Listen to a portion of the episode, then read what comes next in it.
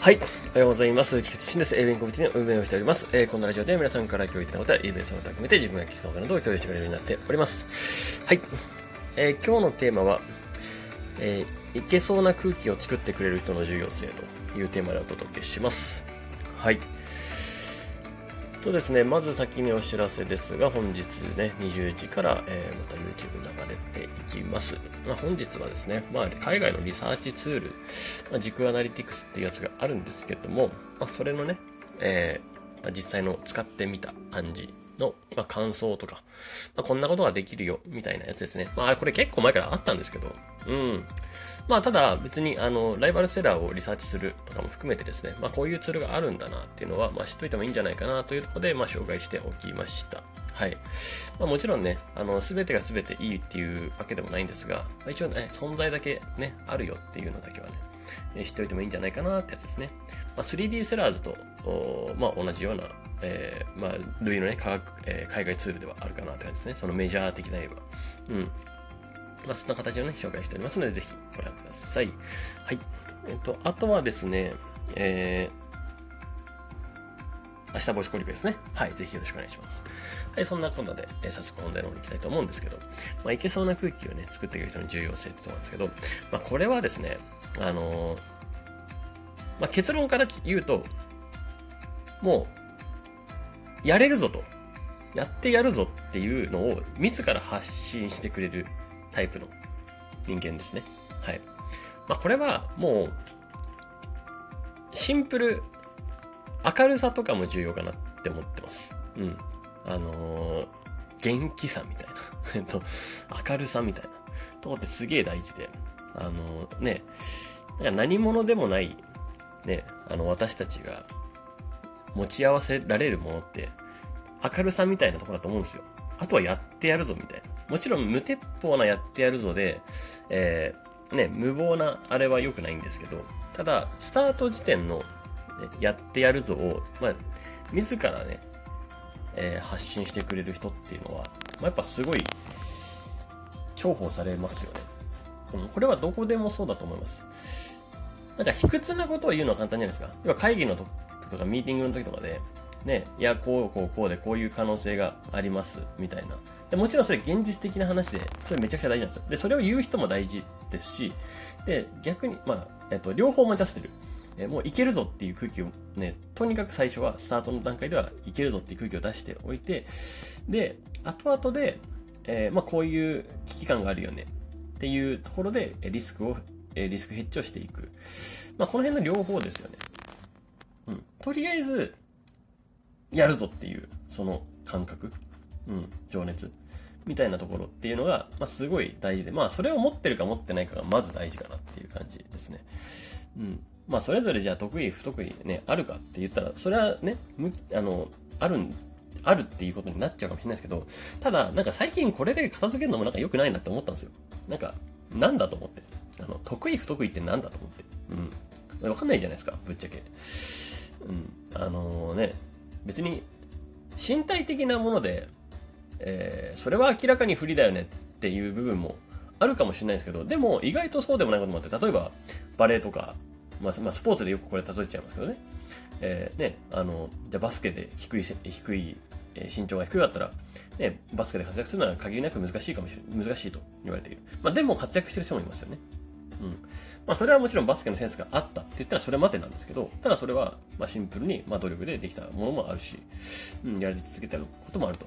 で、バレエとかも同じですね。まあ、知性が高い方が有利だとは思いますけど、まあ、別に知性が低くてもやれることは全然あるっていうのがあって、だから、まあなんかね、最初からね、シンプルに、いや、得意、不得意、まあ好き嫌い、ね、なんか、なんか、なんかだんだん自分を、えー、型はめ化していくっていうと思うんですよ。型にはめていくと思うんですけど、まあなんかそんなことを一旦全部取っ払って脳の、脳の状態を一旦取っ払うっていうことをね、ぜひね、あの、やってほしいなとは思いますね。これは本当にもう全員、まあ若者、特に若者ですけども、なんかだんだん最近のね、まあ最近の若者はってあんま言わ言いたくないですけど、えー、なんかおそらくこの、なんでしょう、コロナで YouTube とかでね、情報が均一化したブームで、なんか自分の好きなことやろう、得意なことやろう、えー、向いてないことはやめようとかいろいろあったと思います。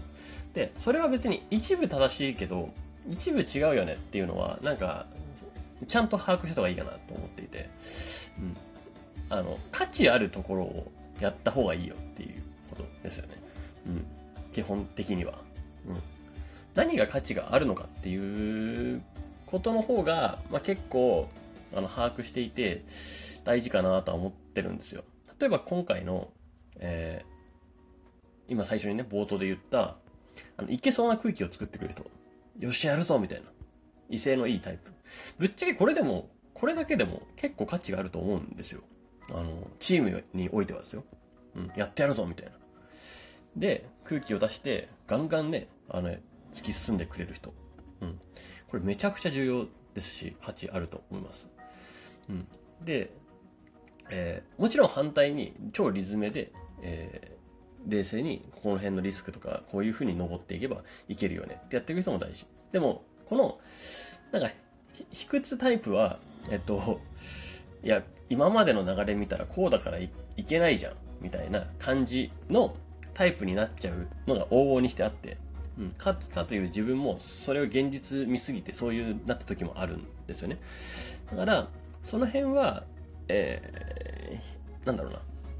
あのー、まあ、前者の方がまだいいなって感じですかね。うん。まだまだ、あの、情熱持ってるというか、前、前を見てね。で、まあ、ぶつかっていっぱい気がするんだけど、でもそれぐらいが、まあ、ちょうどいいなっていう感じですね。若い時は。